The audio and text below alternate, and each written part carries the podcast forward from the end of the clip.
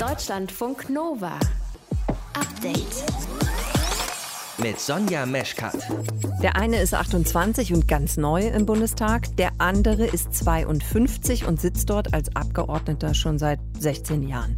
Die Familie des einen musste kämpfen um eine Aufenthaltsgenehmigung, der andere hat der Familie dabei geholfen, in Deutschland bleiben zu können. Und jetzt? Und jetzt, Oktober 2021, sitzen er und ich zusammen im Deutschen Bundestag. Ich 28, er 50 plus, also klasse. Die erstaunliche Geschichte von Adis Achmetovic und Matthias Mirsch, beide von der SPD, eins unserer Themen im frischen Podcast vom Update am 29. Oktober. Und wir sprechen über die Piles of Shame, also die Stapel der Schande. Hä? Sollen das sein? Naja, das sind Sachen, die sich anhäufen bei euch und ihr macht aber nichts damit. Also Games, ja, habt ihr euch mal gewünscht, habt ihr geschenkt bekommen, liegen rum, ihr spielt sie nicht. Hosen, habt ihr gekauft, zieht sie nicht an. Bücher, 20 Stück auf dem Staffel, aber ihr lest die einfach nicht. Warum kaufen wir das denn alles überhaupt? Kaufen ist auch immer eine Form von Kontrolle. Und man weiß aus dem menschlichen Verhalten, dass nichts unangenehmer ist als der Kontrollverlust und die Kontrolle zu gewinnen, auch Macht auszuüben in der Form, gibt uns ein Gefühl der Sicherheit, ein positives Gefühl. Henning Beck ist Neurowissenschaftler. Okay, verstanden, warum wir die Häufchen bilden, von was auch immer. Aber wie werden wir die denn bitte schön wieder los, diese Pile of Shame? Das ist doch interessant. Und genau das erfahrt ihr bei uns. Ihr hört zu, das ist schön. Deutschlandfunk Nova. Für so eine Geschichte müsste man eigentlich erstmal ein Drehbuch schreiben und dann natürlich einen Film draus machen. Aber this is real life, ohne Drehbuch, mitten aus dem Leben. Und diese Geschichte hat etwas zu tun mit Adis Achmetovic, der ist 28 und einer der jungen Menschen, die seit dieser Woche zum ersten Mal in ihrem Leben im Bundestag sitzen. Der hat sich ja am Dienstag konstituiert. Adis Achmetovic sitzt dort für die SPD-Fraktion und seine Geschichte ist eng verknüpft mit der Geschichte eines anderen SPD-Abgeordneten, der schon etwas älter ist. Aber jetzt machen wir erstmal alles auf Anfang von vorne. Hallo, Herr Achmetovic, schön, dass Sie da sind. Moin zusammen, hi, ich freue mich. Herr Achmetovic, Sie sind neu im Bundestag seit Dienstag, so wie viele andere junge Abgeordnete auch. Wie haben Sie denn überhaupt diese erste Woche erlebt? Wenn Sie mich ganz offen und ehrlich fragen, es war ein Wahnsinnsgefühl. Ähm, klingt vielleicht ein bisschen altbacken, wenn ich jetzt sage, dass man so ein Gefühl von Verantwortung spürt, wenn man in diesen Bundestag reingeht und dann auch in einem Plenarsaal und sich auf diesen blauen Stuhl draufsetzt. Man kennt das ja nur aus dem Fernsehen oder wenn man mal Teil einer Besuchergruppe ist. Und jetzt habe ich die Seite gewechselt und bin selbst handelnder Akteur. Also sehr beeindruckend, auch teilweise emotional, hat auch ein bisschen was mit meiner Biografie zu tun, wenn ich mhm. überlege, wo ich herkam, wo ich jetzt bin. Also war ein wirklich tolles Gefühl, bleibt unvergesslich der Dienstag, diese konstituierende Sitzung. Ja, dann sprechen wir doch mal über Ihre Biografie und wo Sie herkommen, also Ihre Geschichte. Es gibt, das habe ich ja gerade schon kurz angerissen, eine besondere Verbindung zwischen Ihnen und Matthias Mirsch. Auch er ist Bundestagsabgeordneter für die SPD und er ist Rechtsanwalt. Wie geht die Geschichte weiter? Hm. Meine Familie ist 1992 nach Deutschland geflohen als bosnische Kriegsflüchtlinge, als der Bürgerkrieg dort ausgebrochen ist. Und ich hatte das große Glück, 93 in Hannover geboren zu sein. Das mhm. heißt, ich bin ein waschechter Hannoveraner. Ich fühlte mich immer so und fühle mich noch immer so. Es war aber immer mit Komplikationen verbunden, der Aufenthalt in Deutschland, weil wir eine Familie waren, die Ketten geduldet war. Ketten geduldet bedeutet, dass du drei Monate Aufenthalt hast, dann hast du zwei Monate Aufenthalt, dann einen Monat wieder, musst nach jeder ah. Verlängerung des, der Duldung immer wieder zum Ordnungsamt gehen und hoffen, dass das Ordnungsamt der Landeshauptstadt Hannover so gnädig ist, um dich zu verlängern. Mhm. Und 97 kam dann die Zeit, ich war vier Jahre alt, als uns dann zum ersten Mal unsere Sachbearbeiterin nahegelegt hat, uns vorzubereiten, zurückzukehren nach Bosnien-Herzegowina. Uns hat die Abschiebung gedroht, raus aus Hannover, zurück nach Bosnien. Und jeder, der so ein bisschen Ahnung hat von der Westbalkan-Geschichte und von diesem Jugoslawienkrieg, weiß, wie kaputt dieses Land war, leider kaputt und wie zerstritten diese Völker waren. Das heißt, in ein Land zurückzukehren, wo wir nichts haben, aus dem wir fliehen mussten, wo wir auch Familienmitglieder in diesem Krieg verloren haben, das war keine Option für meine Familie. Deshalb gab es keinen Plan B, sondern nur den Plan A, in Deutschland zu bleiben. Dann haben wir einen Rechtsanwalt gesucht und Matthias Misch war dieser Rechtsanwalt. 18, 20-jähriger Rechtsanwalt. Ich bin heute 28, jetzt in der Zeit, wo ich es gerade erzähle. Ja, okay. Also auch eine nette Fügung. Verbindung. Er war hochmotiviert, sehr ehrgeizig und mit ihm sind wir diesen Weg dann gegangen. Das heißt, er hat einen Einspruch eingelegt gegen diese Entscheidung des Ordnungsamtes und am Ende haben wir uns äh, mit der Landeshauptstadt Hannover vor Gericht getroffen. Er hat die Landeshauptstadt Hannover vom Verwaltungsgericht gezogen, diese Entscheidung, auch die Entscheidung der Bundesrepublik Deutschland. Lange Rede, kurzer Sinn. Es war ein Prozess von über eineinhalb Jahren der den Aufenthalt verlängert hat durch diesen Verwaltungsgerichtsprozess und wir haben den Prozess dann im Jahr 1999 gewonnen. Gewonnen, dass wir ein Bleiberecht bekommen. Ende vom Lied, erfolgreich wurde das Ganze dann 2003, dass wir dann auch endlich eine Aufenthaltsbefugnis bekommen haben. Aufenthaltsbefugnis heißt unbefristeter Aufenthalt, dann konnte das Leben beginnen. Und wenn ich nur was zu diesem Tag sagen kann. Als wir das erhalten haben, brachen richtig die Tränen bei meinen Eltern aus, mhm. auch bei Matthias selbst, glaube ich, so Emotionen sind aus uns allen irgendwie rausgetreten. Danach gab es abends eine fette Party, weil wir endlich vollwertige Mitglieder dieser deutschen Gesellschaft wurden. Das ist wirklich, ich muss es nochmal sagen, ich finde wirklich, das klingt wie ein Drehbuch. Diese Geschichte mhm. ist so erstaunlich tatsächlich. Und ist es denn zwischen Herrn Mirsch und Ihnen, also Sie duzen sich, ne, Sie haben ja gerade schon Matthias gesagt, zwischen Ihnen gibt es also diese ganz spezielle, besondere Verbindung. War er denn dann auch am Ende der Grund dafür, dass Sie in die Politik gegangen sind? Die Geschichte, meine eigene Sozialisation war der Grund am Ende dafür. Aber das ist auch das Spannende an dieser Schicksalsgeschichte. Matthias und ich haben uns aus den Augen verloren, wir als Familie und Matthias Mirsch. Und ich habe ihn zufällig dann bei einem SPD-Neumitgliederabend getroffen, als ich eingetreten bin mit 15, 2008. Und da haben wir uns alle vorgestellt und er und ich haben uns angeguckt, dachten so, hm, irgendwo erkennt er meinen Nachnamen und ich seinen Nachnamen. Und dann haben wir uns ausgetauscht, uns ausgesprochen und dann so zueinander gefunden. Und ich habe es gestern versucht, ein bisschen auf den Punkt zu bringen bei mir auf meiner Instagram-Seite, als mhm. ich geschrieben habe, erst Anwalt, dann Genosse, jetzt Freund. Also ich kann mhm. ganz offen sagen, er ist ein echt enger Freund, weil das, was wir erlebt haben seit 93 bis 2003, das ist etwas, was unvergesslich bleibt, weil es positive, auch negative Erfahrungen gab. Und was ich auch ganz offen sagen muss, ohne Matthias Mirschs Einsatz und den Einsatz meiner Eltern hätte ich so ein Leben in Deutschland nicht führen können. Und jetzt, Oktober 2021, sitzen er und ich zusammen im Deutschen Bundestag. Ich 28, er 50 plus, also klasse. haben Sie sich gegenseitig schon mal gekniffen oder wie haben Sie das eigentlich kommentiert, als klar war so, okay, das ist jetzt gerade die Situation, in der wir uns dann befinden?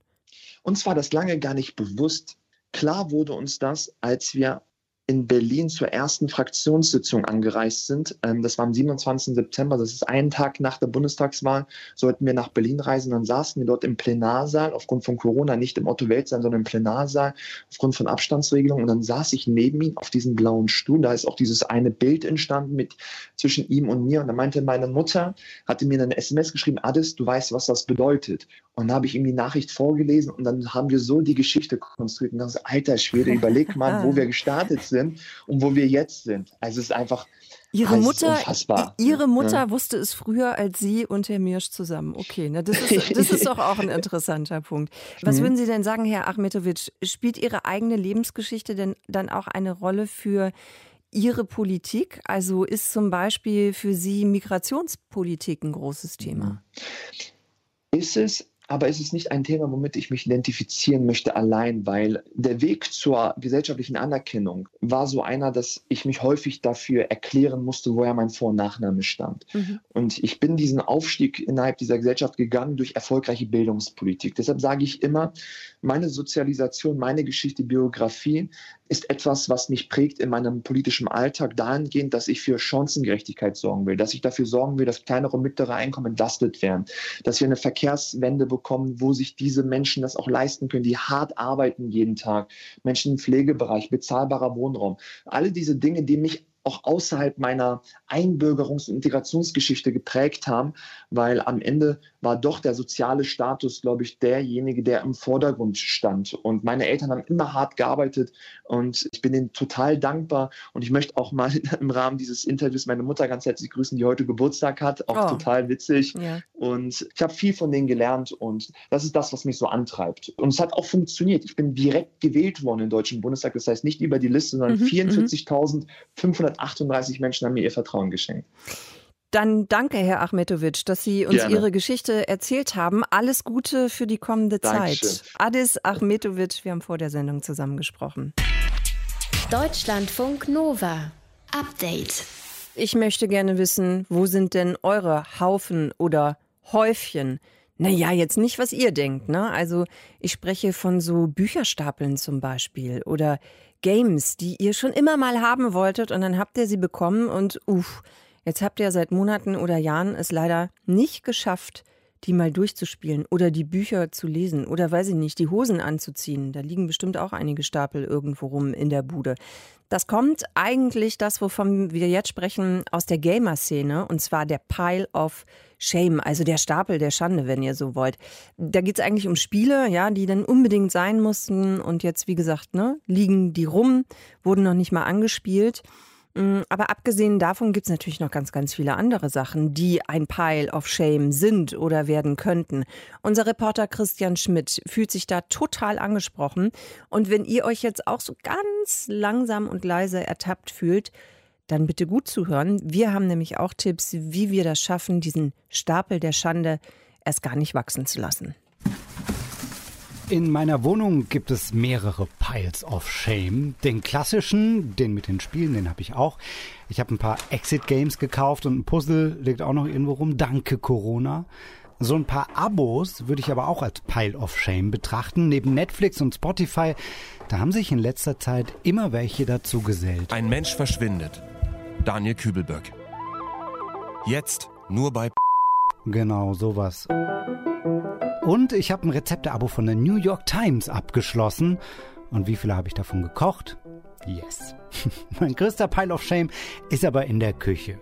Darüber gleich mehr. Aber warum häufen wir denn gerne so viele Sachen an, ohne sie dann zu benutzen? Das frage ich Neurowissenschaftler Henning Beck.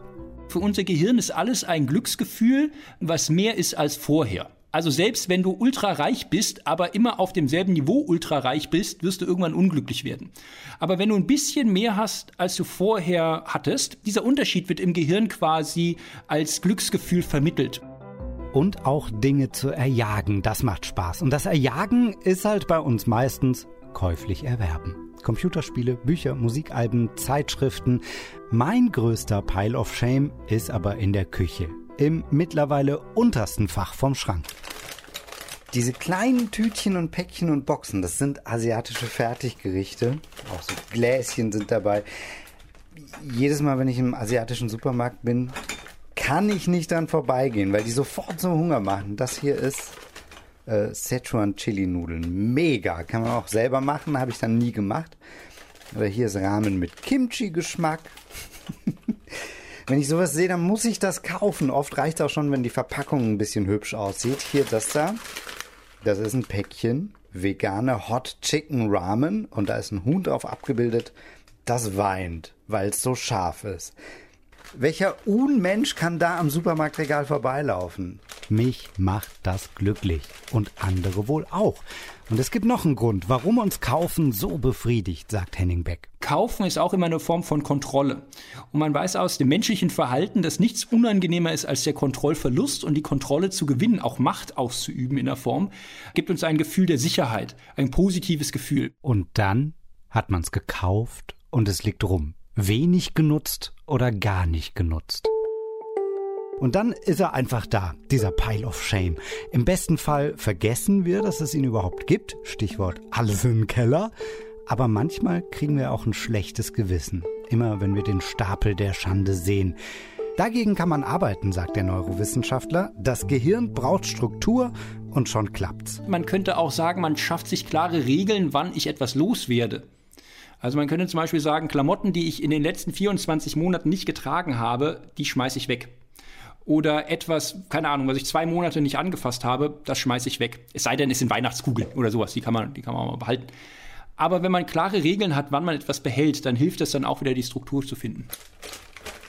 Was ich jetzt mache, ich ordne meinen asiatischen Impulskauf Nudelsuppenhaufen nach Ablaufdatum und sage mir, jede Woche mindestens eins von diesen leckeren Päckchen. Ich freue mich drauf, auch weil der Pile of Shame ja dann schrumpft. Das wird gut und lecker. Aber wie verhindere ich in Zukunft den Stapel wieder höher zu bauen? Man kann sagen, bevor ich etwas kaufe, gehe ich immer noch mal nach Hause und schlafe noch mal drüber. Immer, egal was es ist.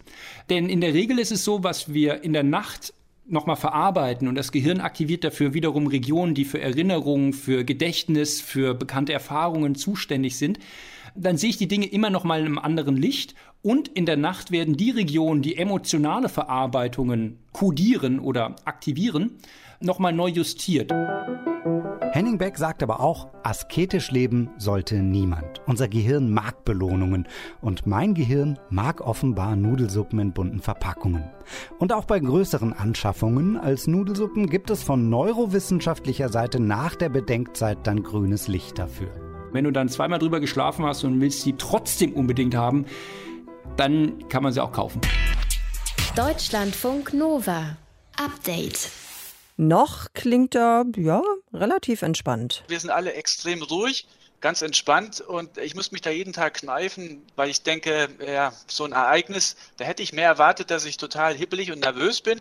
Aber ich denke, es ist ein Erfolg des Trainings, dass wir alle so entspannt sind. Wir wissen eigentlich genau, was auf uns zukommt.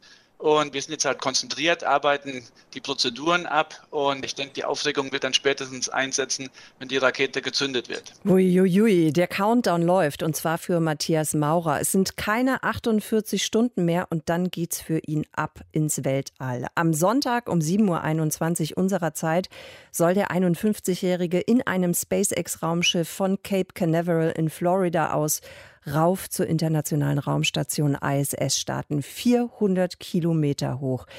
Ja, er klingt noch sehr aufgeräumt. Deutschlandfunk Nova-Korrespondent Arthur Landwehr, der war heute dabei bei dieser Pressekonferenz von Matthias Maurer. Wie kam er dir denn vor, Arthur? Also tatsächlich so, ja, doch fast entspannt, wie er so gewirkt hat, zumindest wenn man so hört? Ja, absolut. Also man merkt wirklich, dass er so ein Astronautenprofi geworden ist, auch wenn er noch nie im All war. Aber im Moment wirkt er wirklich noch sehr, sehr ruhig und sehr konzentriert und fokussiert auf das, was ihn, was da kommt, mit sehr viel Humor noch dazu. Wie ist denn generell so diese Stimmung am Weltraumbahnhof? Ähm, was konntest du da mitnehmen? Also ich kann mir schon vorstellen, jetzt ist ja gerade so die heiße Phase, dass es da schon auch eine gewisse Nervosität, vielleicht Anspannung gibt. Oder ist das bisher noch so Business as usual? Also ich bin hier gerade an einem Schild vorbeigefahren, da steht der 24. Start in diesem Jahr. Das zeigt so ein bisschen, wie das alles zur Routine geworden ist. Natürlich nicht mit Menschen an Bord, das äh, passiert noch relativ selten, aber die Cargoschiffe, die rauffliegen zur internationalen Raumstation oder die vielen Satelliten, die hier ständig ins All geschossen werden, das alles hat Raumfahrt schon sehr zur Routine gemacht. Auf der anderen Seite ist natürlich immer so etwas noch ein besonderes Ereignis und die Astronauten beispielsweise, die durften wir nicht aus der Nähe sehen, sondern mhm. die sind jetzt in Quarantäne, damit sie da keine Bakterien und Viren mit auf die internationale Raumstation schleppen. Also da ist immer noch sehr, sehr viel Vorbereitung, aber es wirkt eben inzwischen so viel routinierter, als das früher der Fall war. Mhm. Matthias Maurer wird ja dann sechs Monate ungefähr im All bleiben und die Mission heißt Cosmic Kiss. Was ist denn das genaue Ziel? Dieser Mission? Ja, es geht für ihn vor allen Dingen um sehr viele Experimente, ungefähr 150 Experimente, die man nur im All machen kann. Also da geht es vor allen Dingen um Werkstoffe, die in der Schwerelosigkeit sich anders verhalten, also Metalle zum Beispiel. Er sagt, wir haben mehrere Schmelzöfen oben auf der internationalen Raumstation und die Metalle, die wir da schmelzen, die verhalten sich dort oben ganz anders und man kann sie dann unten auf der Erde ganz äh, neu untersuchen und Experimente damit machen. Oder ein anderes ganz praktisches Beispiel, man versucht den optimalen Beton zu entwickeln. Beton, bei dem man sehr viel weniger Material braucht und damit auch sehr viel weniger CO2 ausstößt, um dann aber sehr viel ja, stabilere Konstruktionen hier auf der Erde machen zu können. Das sind auch Experimente im Weltall. Und darüber hinaus geht es vor allen Dingen auch um Medizintechnik. Es geht um die Astronauten selbst, aber auch um die Entwicklung von neuen Medikamenten. Auch das passiert im Augenblick im All. Matthias Maurer hat auf der Pressekonferenz ja auch erzählt, äh, was er an persönlichen Dingen mitnehmen wird. Verrat uns, welche Sachen sind dabei? Er hat vor allen Dingen eines nicht genannt. Äh, denn alle Astronauten nehmen etwas mit, bei dem sehen sie, dass sie jetzt in der Schwerelosigkeit sind. Also irgendetwas, was dann beginnt zu fliegen. Und das halten die vier noch immer sehr, sehr geheim. Sie sagen, das sei das größte Geheimnis auf dem Weg ins All. Und wir würden uns alle freuen, wenn wir es dann sehen. ja, genau. also müssen wir uns noch ein bisschen gedulden. Vielleicht kannst du uns zu einem Problem, das es zumindest gegeben hat, noch etwas erzählen, nämlich mit der Toilette im Raumschiff. Da hat es wohl ein Leck gegeben. Ist das eigentlich inzwischen behoben? Ist ja vielleicht nicht unwichtig, wenn man auf dem Weg ins All ist. Ja, wenn man so will, der Klempner war da und hat dieses Rohr angeschweißt. Äh, das Interessante war, dass das offensichtlich ein Fehler an allen dieser Raumschiffe ist, nur hat man es bisher nicht gemerkt, weil die Astronauten sind äh, nur 22 mal 23, 24 Stunden unterwegs, um zur internationalen Raumstation zu kommen und die werden auch vorher ein bisschen so behandelt, dass sie unterwegs nicht unbedingt zur Toilette müssen. Aber vor ein paar Wochen waren ja vier Touristen mehrere Tage im All, sind immer um die Erde gekreist und da ist es dann zum ersten Mal aufgefallen, dass Urin auf dem Boden tropft, äh, dass Urin in die Lüftungsanlagen kommen kann mhm. und dann hat man natürlich sehr schnell das Ganze repariert. Das Problem ist jetzt nur noch, dass es ein Raumschiff gibt, das oben an der internationalen Raumstation geparkt ist. Das kann man im Augenblick nicht reparieren. Die Astronauten, die damit zurückkommen, die müssen noch mit dem Problem leben. Arthur, dann danke dir sehr für diese frischen Eindrücke von heute. Sehr gern. Deutschlandfunk Nova. Update.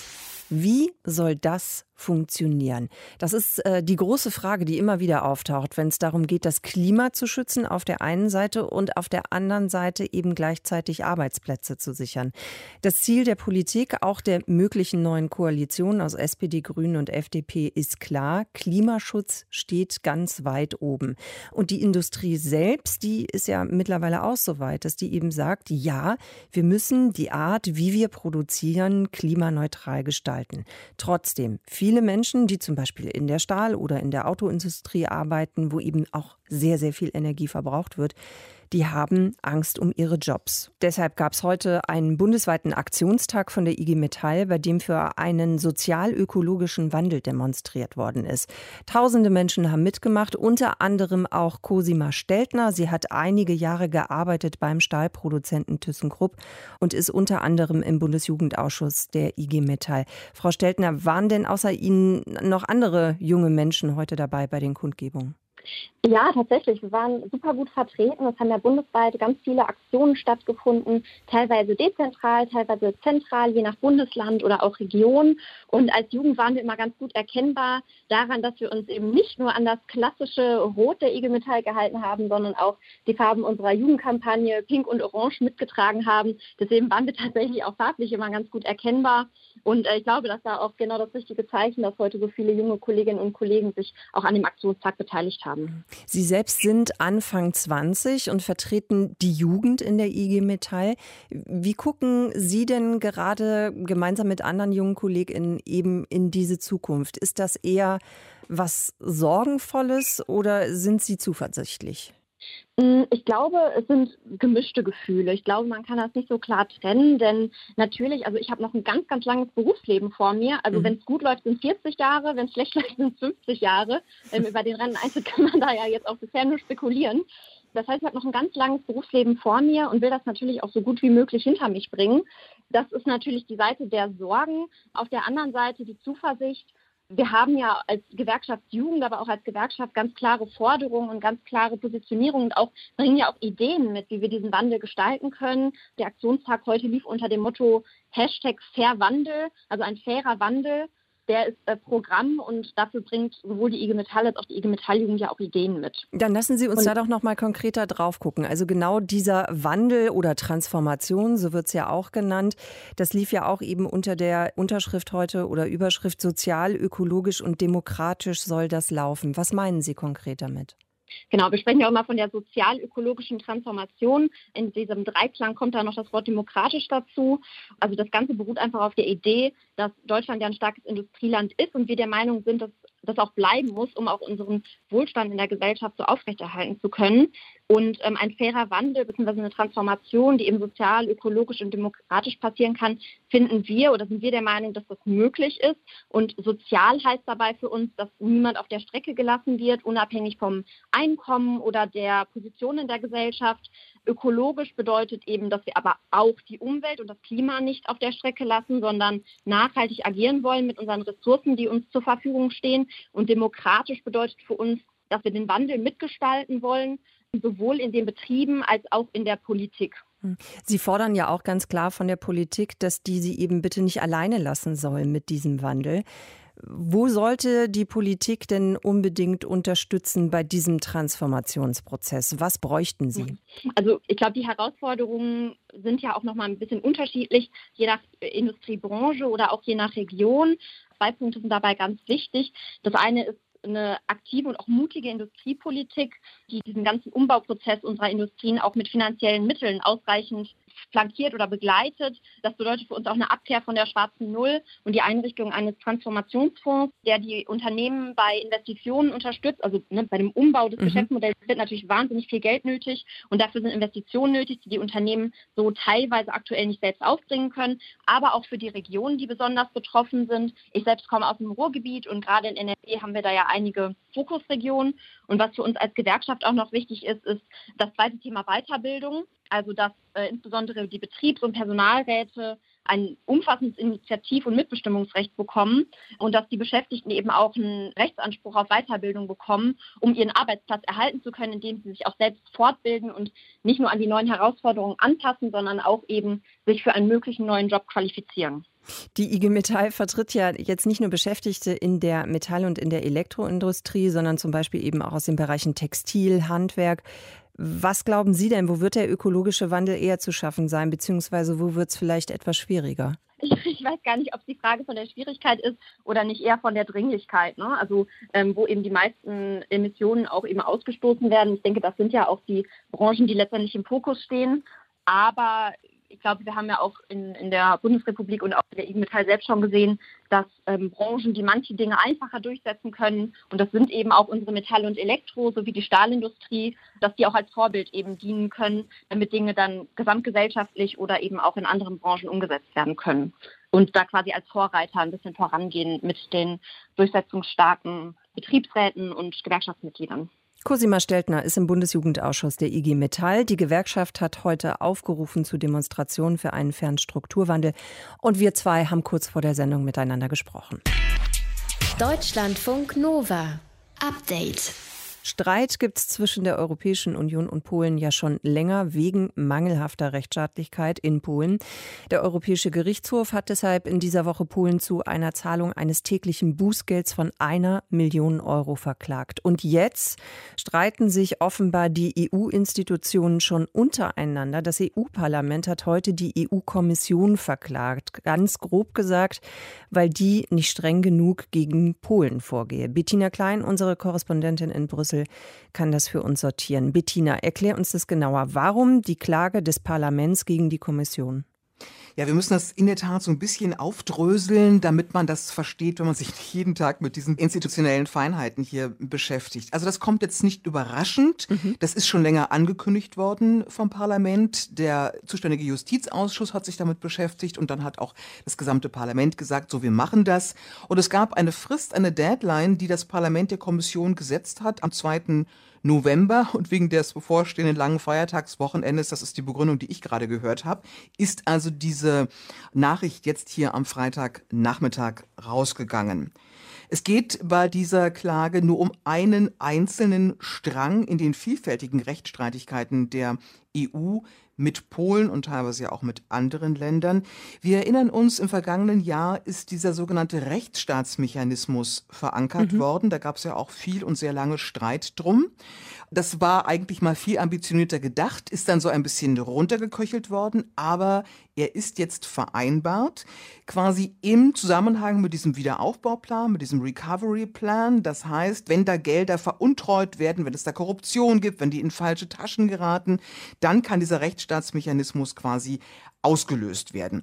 Polen und Ungarn haben sich damals mit Händen und Füßen dagegen gesträubt. Und da aber die Mitgliedstaaten einstimmig entscheiden mussten über diesen Rechtsstaatsmechanismus, hat man Polen und Ungarn beide Länder irgendwie versuchen müssen an Bord zu bekommen. Deutschland hatte die Ratspräsidentschaft im letzten Halbjahr des vergangenen Jahres und Bundeskanzlerin Merkel hat sich da intensiv um einen Kompromiss bemüht. Der kam dann auch zustande. Sie hat am Ende Polen und Ungarn, die so gegen diesen Rechtsstaatsmechanismus waren, an Bord bekommen mit einer Bedingung und die Bedingung lautete, Polen und Ungarn dürfen klagen beim Europäischen Gerichtshof dagegen und feststellen lassen, ob dieser Mechanismus tatsächlich mit EU-Recht vereinbar ist. Mhm. Und wenn der EuGH sagt, ja, ist mit EU-Recht vereinbar, erst dann wird dieser Rechtsstaatsmechanismus aktiviert. Mhm. So.